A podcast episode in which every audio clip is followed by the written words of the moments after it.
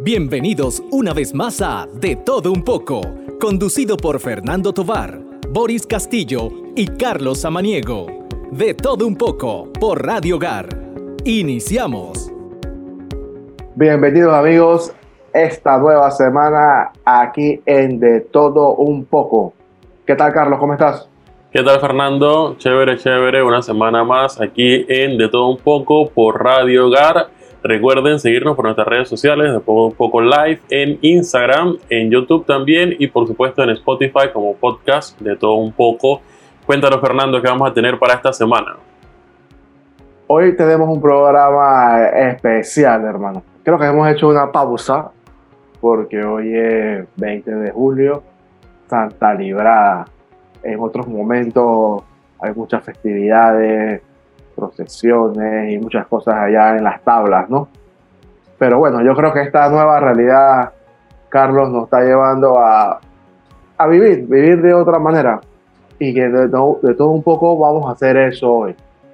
El día pasado hubo una catequesis en el novenario de su excelencia reverendísima Monseñor José Dimas Cedeño Delgado, arzobispo emérito de Panamá, pero él está viviendo en Peña Blanca, allá en su casa, y está de alguna manera de, de o de vicario, está al servicio allá en, en la Santa Librada, casualmente, y en Peña Blanca. Y su vida tuvo que ver mucho con, con Santa Librada, con esa parroquia, a pesar de su parroquia realmente, a pesar de que él es de Peña Blanca, que es una capilla. Entonces, Carlos, yo escuchando ese testimonio realmente de él, pero tiene que ver con esta festividad. Creo que es conveniente que lo pasemos hoy en De Todo Un poco. ¿Qué te parece, Carlos? Excelente, excelente, rompiendo un poco, pero aquí hacemos eso, ¿no? De todo un poco. Así que chévere, chévere. Entonces, eh, Radio Escucha, pues lo dejamos con esta catequesis de Monseñor José Dima Cedeño.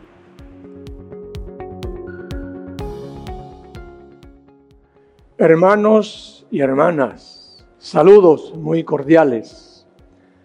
Estamos aquí en el templo de Santa Librada de las Tablas, muy, muy contentos en este día de novenario de Santa Librada, que estamos para finalizarlo con la patronal el domingo, el lunes próximo, 20 de julio.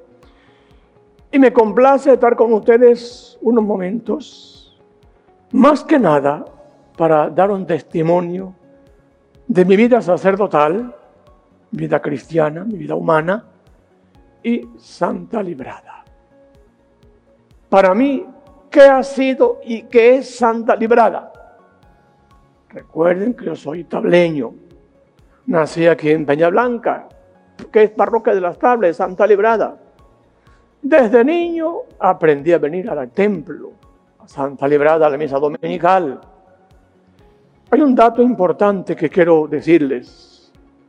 Yo estaba en primer grado en Peña Blanca con una maestra tableña, Docha Cano, muy buena maestra, y me traía a veces los fines de semana a su casa. Y pasaba aquí de viernes a domingo en las tablas. Yo venía aquí a ver el templo y los domingos yo venía a la misa y había un señor llamado Serafín Brose, con los bigotes bien bonitos, bien arreglados, que era un catequista. Yo no estaba en el grupo de, jóvenes o niños de catequesis, pero estaba viendo y oyendo sus palabras. Y eso me, me gustaba, oír esa catequesis de don Serafín Brose. Cuando yo hice la primera comunión, el párroco de aquí, Celestino Díaz y Cabanas, fue a Paña Blanca, Allá nos confesaron, hicimos la misa para San Isidro en el año 1940. Y yo seguí, pues no digo que cada domingo venía, pero con mucha frecuencia venía aquí a este templo de Santa Librada a la misa. Y de modo especial, en las grandes fiestas. Santa Librada. Y mamá decía, la patrona, la misa de la patrona. Y además de Santa Librada, Navidad, Semana Santa, y eso pues me llamaba la atención, el templo hermoso, el retablo, el párroco celebraba la Santa Misa, todo era en latín. Había un cantor que cantaba en latín, la gente pues escuchaba La lectura era en latín, pero el párroco hablaba y daba una homilía muy interesante. Siendo yo niño, y eso no fue ayer, claro que sí, me acuerdo que cuando fue la hora de la colecta, Gerardo Villarreal, que era el sacristán, muy buen hombre, él pasó y yo tenía en mi bolsillo una monedita. Y yo le eché contento, pensando que daba una moneda de oro. En mi casa mamá tenía moneda de oro que su abuela le había dado y yo las conocía. Yo tenía una monedita de oro en mi, bolsillo y le eché. Y el Gerardo me miró y se sonrió. Yo no entendí. Pues. ¿Sabe por qué se sonrió? Porque era un centavo. no era moneda de oro, era un centavo. Para mí era muy valioso aquel centavito que yo di en la colecta. Bueno, en otras palabras, yo he nacido, me he levantado en esta parroquia. Aunque viví en Peña Blanca, y para mí Santa Lira y San Antonio de Padua han sido dos santos que han influido en mi vocación sacerdotal.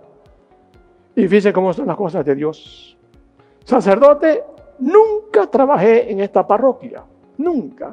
Venía de vez en cuando a ver a mi familia, y sucede que ahora, en esta etapa última de mi vida, ya retirado, ya emérito, me ha correspondido la gracia de estar aquí en las tablas hace ya 10 años. Y en esta eh, parroquia de Santa Librada, por 10 años, yo he fungido en práctica como vicario coadjutor, sin nombramiento del, obispo, sino el de hecho colaborando con los párrocos que aquí han estado. Sé que, fíjense, no trabajé aquí.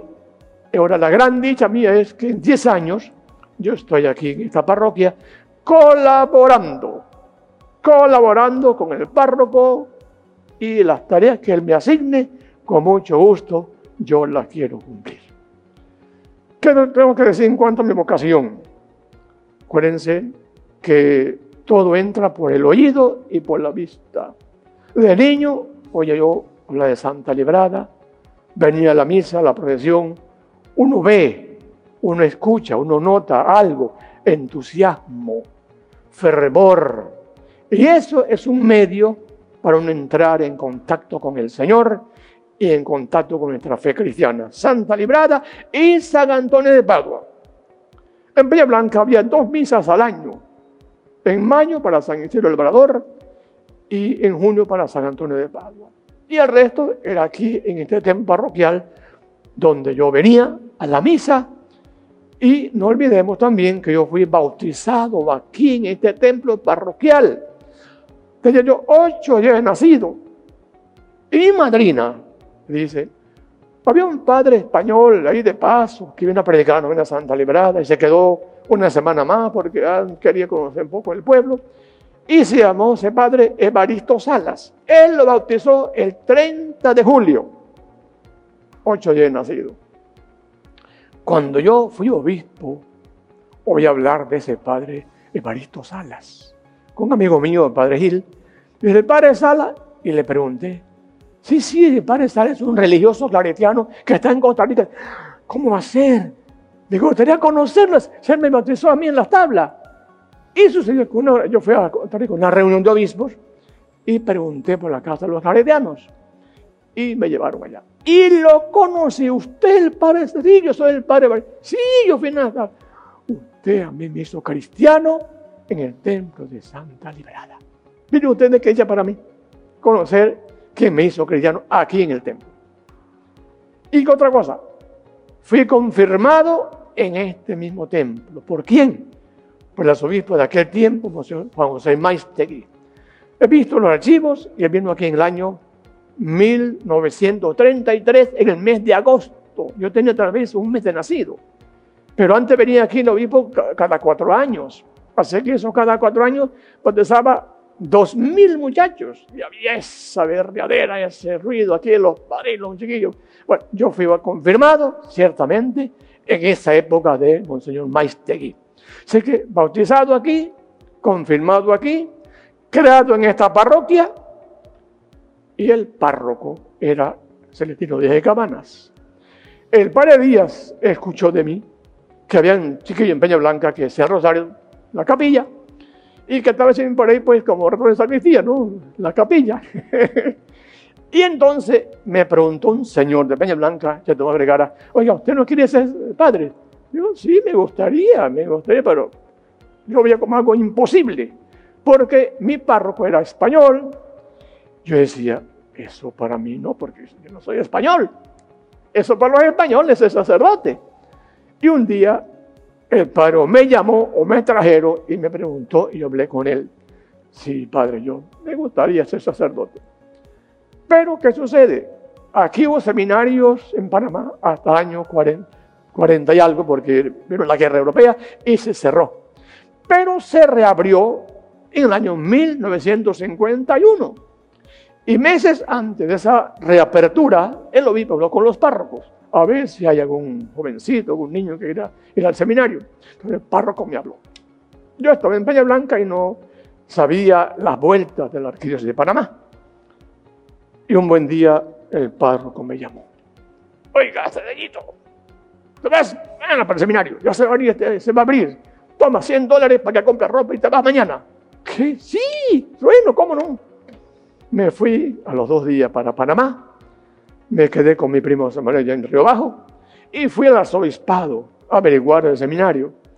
Y estaba un padre llamado Humberto Lara, que iba a ser el rector del seminario. dice, bueno, mire, todavía faltan como tres semanas para que se abra el seminario. Yo no me voy para mi casa, me quedo aquí en Panamá hasta que se reabra el seminario. Ese párroco, ese sacerdote que fue rector, fue después obispo allá en Guatemala, obispo de una diócesis. En comenzar el seminario, gracias a que el padre Díaz me animó, me dio unos fonditos para, para mi ropa y para mis asuntos personales. Y así yo pasé en Panamá cuatro años. Yo tenía ya tercer año. Yo estoy aquí en Estrada Roca, tres años, y pasé dos años sin estudiar. En ese tiempo que hice yo con mi padre en la agricultura con las vacas, con el arrozal, con el trapiche, con todo eso que es agricultura, dos años que para mí fue una escuela verdadera de familia, de trabajo y de estar con mi padre y con mi madre. Entonces ya yo tenía 17 años. Cuando yo fui allá al seminario de Panamá, yo pensaba que seguía en cuarto año, ¿no? Usted va a comenzar en segundo, porque aquí se dan materias que usted no tiene. Latín, griego y otras materias que ya no tiene. Está bien, a mí eso no me importó, no me, no me preocupó. Y así acabé ya en Panamá el bachillerato. Así que tuve el bachillerato de, de siete años. Cuando acabé el año ese último, no había en Panamá seminario mayor. Habría que ir al exterior. A veces mandaban a Costa Rica, a El Salvador, a Guatemala. Pero había que un nuncio que era canadiense y ofreció unas becas al arzobispo para Canadá. Me dice el arzobispo, vaya a Canadá. Hoy día dijéramos, tan lejos con otro idioma, con otro clima. No, no, no, yo me fui, fue contentísimo, aunque sea la cochinchina, el Polo Norte, yo voy donde sea. Voy feliz para ir al seminario. Bueno, fui al seminario y tuve ya tres años sin venir a mi casa. Pero un bienhechor que yo tenía ya en Canadá me pagó los, viajes para venir a mi familia. Y mi madre habló con el párroco. Mire que me viene para acá. Dice el párroco, no, no, no, no, que no venga, que no venga. No sé por qué. Y el día que llegué yo a Panamá y cogí carro para las tablas, apenas me ven las tablas, corrí a, a, ver al párroco. No lo quería mucho. Fui a la casa coral. No, está en el templo. Entré por allá y estaba el párroco aquí en este lugar porque la, el templo se había quemado y estaban reparándolo. Eso fue en el 58. Cuando yo entré, que lo saludé, le besé la mano, me sacudió así y me dio un regaño. ¿Sabes lo que me dijo? Yo quería ver, por aquí entrar a un sacerdote. Como dice, no, este pelado que estuviera no se ordenado. Oiga, ¿qué sucede? Cuando yo fui, cuando ya acabé mis estudios, él mandó al seminario la partida de, confirmación, que había que tener allá para orden del conado, y yo le escribí al párroco, me gustaría que usted hable con la para que me ordenen en las tablas. él no vio conveniente, oportuno, y yo sé que era un engorro para todos. No, yo quería ser ordenado aquí, en la tabla, en Santa Librada. No se pudo. Pero cuando fue la primera misa, fue en Peña Blanca, como es, es mi terruño, Peña Blanca, el día 28 del de junio. Me ordené el día 25 en Panamá y aquí llegué, llegué yo pues para la misa de Peña Blanca. Cuando yo llegué aquí el 27 de junio, el párroco quería que yo me quedara en la casa cural para llevarme a Peña Blanca al día siguiente. Miren, un gesto muy noble también. Él me quería llevar a mi pueblo ya sacerdote. Entonces, yo había programado misa en Peña Blanca el 28 y el 29 día San Pedro aquí en el templo parroquial. Mi primera misa en el templo de Santa Librada. Ese día estaba el templo lleno y cayó un aguacero, gracias a Dios y recuerdo que cuando yo entré, pues, estaba el, el público lleno, el párroco, no sé, no pudo, sería por el aguacero, no pudo venir. Pero mire, eso nunca olvido, que fue la primera misa en este templo, el día 29, no, 25 de junio del un día de San Pedro. Pero ese mismo año, en el mes de julio, yo vine a Santa Librada, no podía perderme esa fiesta, y el párroco me pidió que yo la presidiera la misa. Antes en ese tiempo no, había con celebración. Los párrocos venían y acompañaban, estaban ahí al lado del altar, pero no con celebraban, estaban asistiendo. Así que me correspondió la misa esa y estaba un altar improvisado ahí, porque estaban restaurando el, el, el mayor y todo eso. Sé que tengo una foto de esa misa que por vez primera yo presidí aquí en Santa Librada. Más adelante, por el año 95, por ahí, me pidió el párroco, que era el padre Paredes, que la presidiera, y la presidí. Ya había, ya era diócesis, estaba el señor Carrizo, pero me que sí que la presidiera.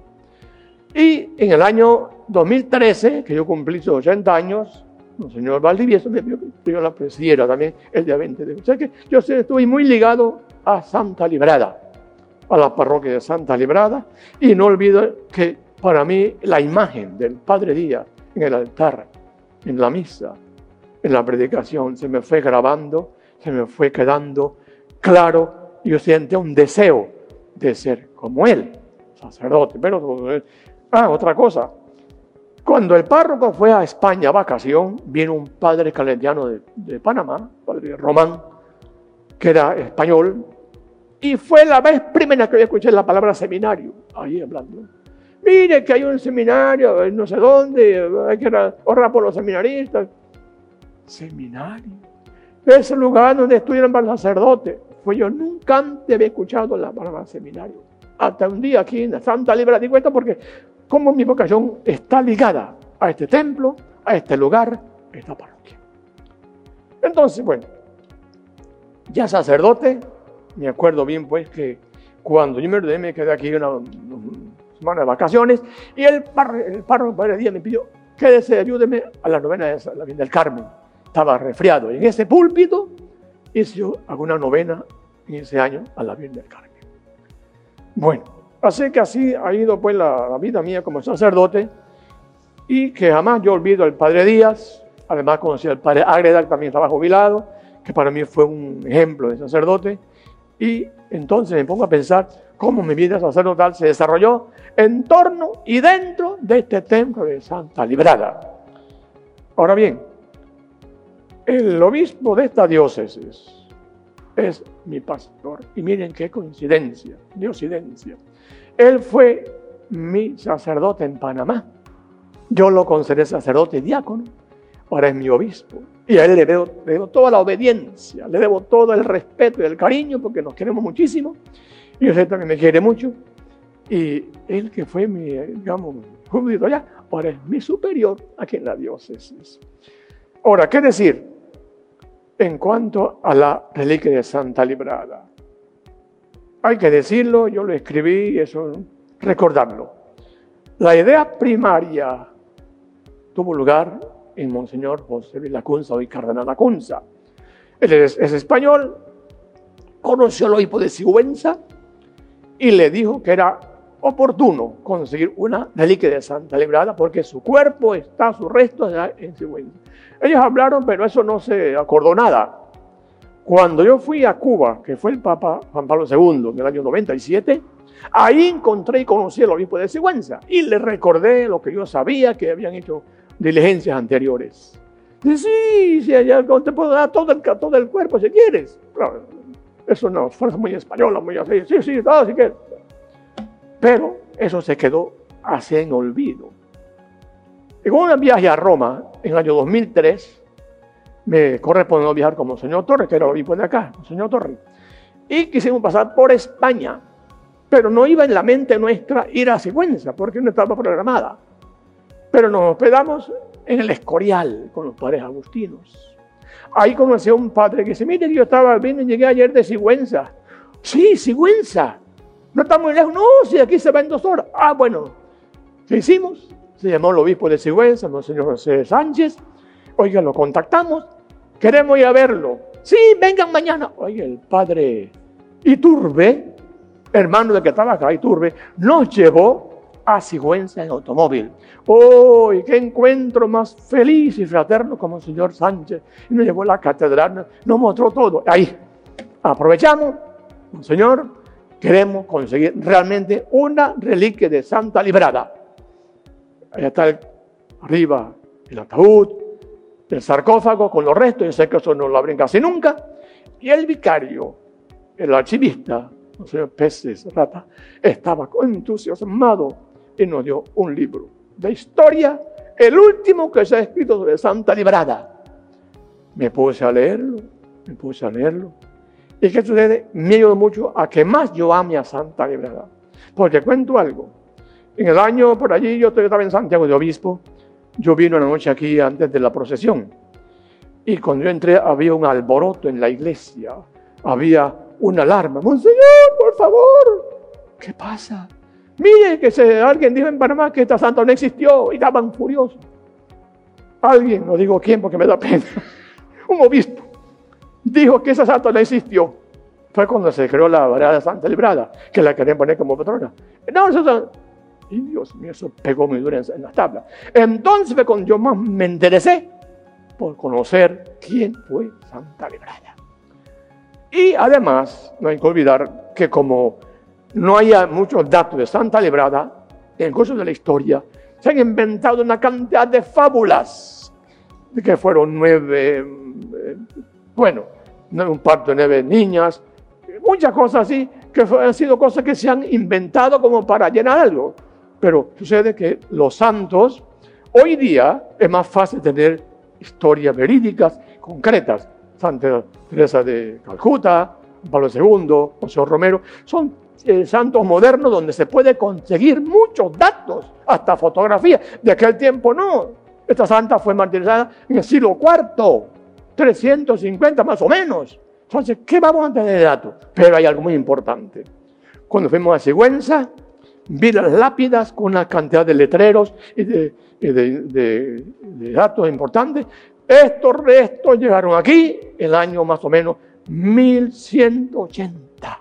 1180 traídos de, de, Francia, donde la mártir fue venerada y trajeron la mitad del esqueleto de Santa Librada. Y eso está considerado en la historia.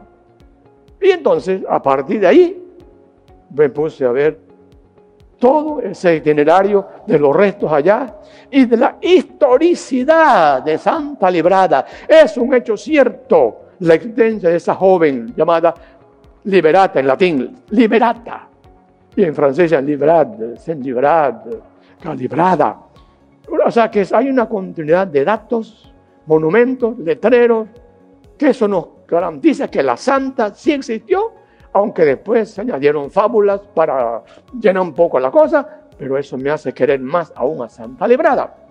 Total, cuando fuimos a Sigüenza, el obispo nos dijo, mire, no es fácil. Yo como obispo no puedo abrir ese sarcófago, pero requiero el consentimiento del cabildo catedralicio, el conjunto de canónigos, son los que dan el permiso. Oiga, él se interesó, nos vio, yo le, contamos cómo que en las tablas esto es una apoteosis. Y en todo Panamá, porque esta devoción está, está en todo el país. Oiga, lo me interesó. Eso fue en 2003. 2006 nos llamó. Ya hemos abierto el sarcófago, tenemos una reliquia de Santa. ¡Ah! ¡Qué bendición! Que parece un sueño. Es más, yo mismo voy a llevarla. Ya sabemos, ya hay la fecha de la de de esa reliquia, el día 8 de febrero, ¿de qué año? 2006. Y se recibió con pompa, con alegría, bueno, algo inolvidable. Y aquí está. Una reliquia de primera clase. No es solo tela tocada a resto, no. Un pedazo de los restos. Aquí hay un documento que explica de qué parte de su cuerpo es ese hueso.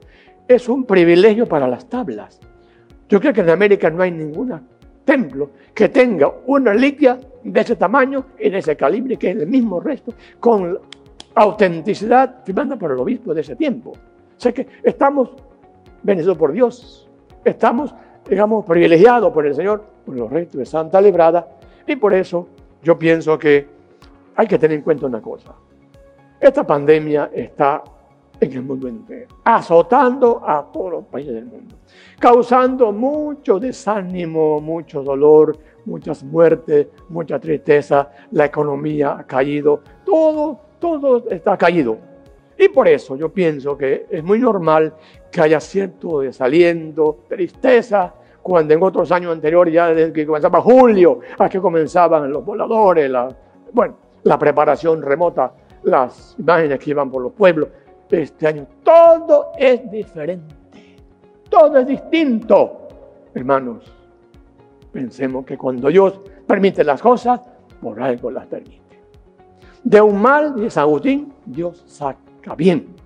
De una prueba viene una cosa positiva. Dios lo ha permitido por esa pandemia y nos está azotando aquí en las tablas en muchos aspectos y también en aspectos religiosos. Sé que yo quisiera pues, decirle, hermano, aceptemos la realidad y yo me siento feliz que aquí hay pocas personas conmigo en este momento. Y si aquí tuviera el templo lleno, solamente cabrían 400 personas. Pero es posible que en este momento en que le estoy hablando, son más de 400 las que están siguiendo en sus casas, ¿no? Miles, miles, quizás fuera del país. Eso es un privilegio. Pensemos en la parte positiva. Dios permite estas pruebas para sacar de allí una fuerza espiritual. Es lo más importante. Saquemos fuerza espiritual en vez de caernos, desanimarnos, en vez de quedarnos tristes. Señor, bendito seas, estamos contigo y tú con nosotros. Y Santa Librada nos sigue siendo un testimonio de fe, un testimonio de amor a Cristo y de fidelidad al Señor. Ella en su tiempo, otro en nuestro tiempo. Ella en su lugar, allá en Francia, otro aquí en Panamá. Así que, hermanos, ánimo y que Santa Librada nos siga ayudando a amar a Cristo, amar a la iglesia, sentirnos parte de la iglesia con un compromiso de evangelizar, dar testimonio, sentirnos que estamos llamados a eso, a ser testigos del Señor como lo fue Santa Libra. Muchas gracias y Dios los bendiga a todos.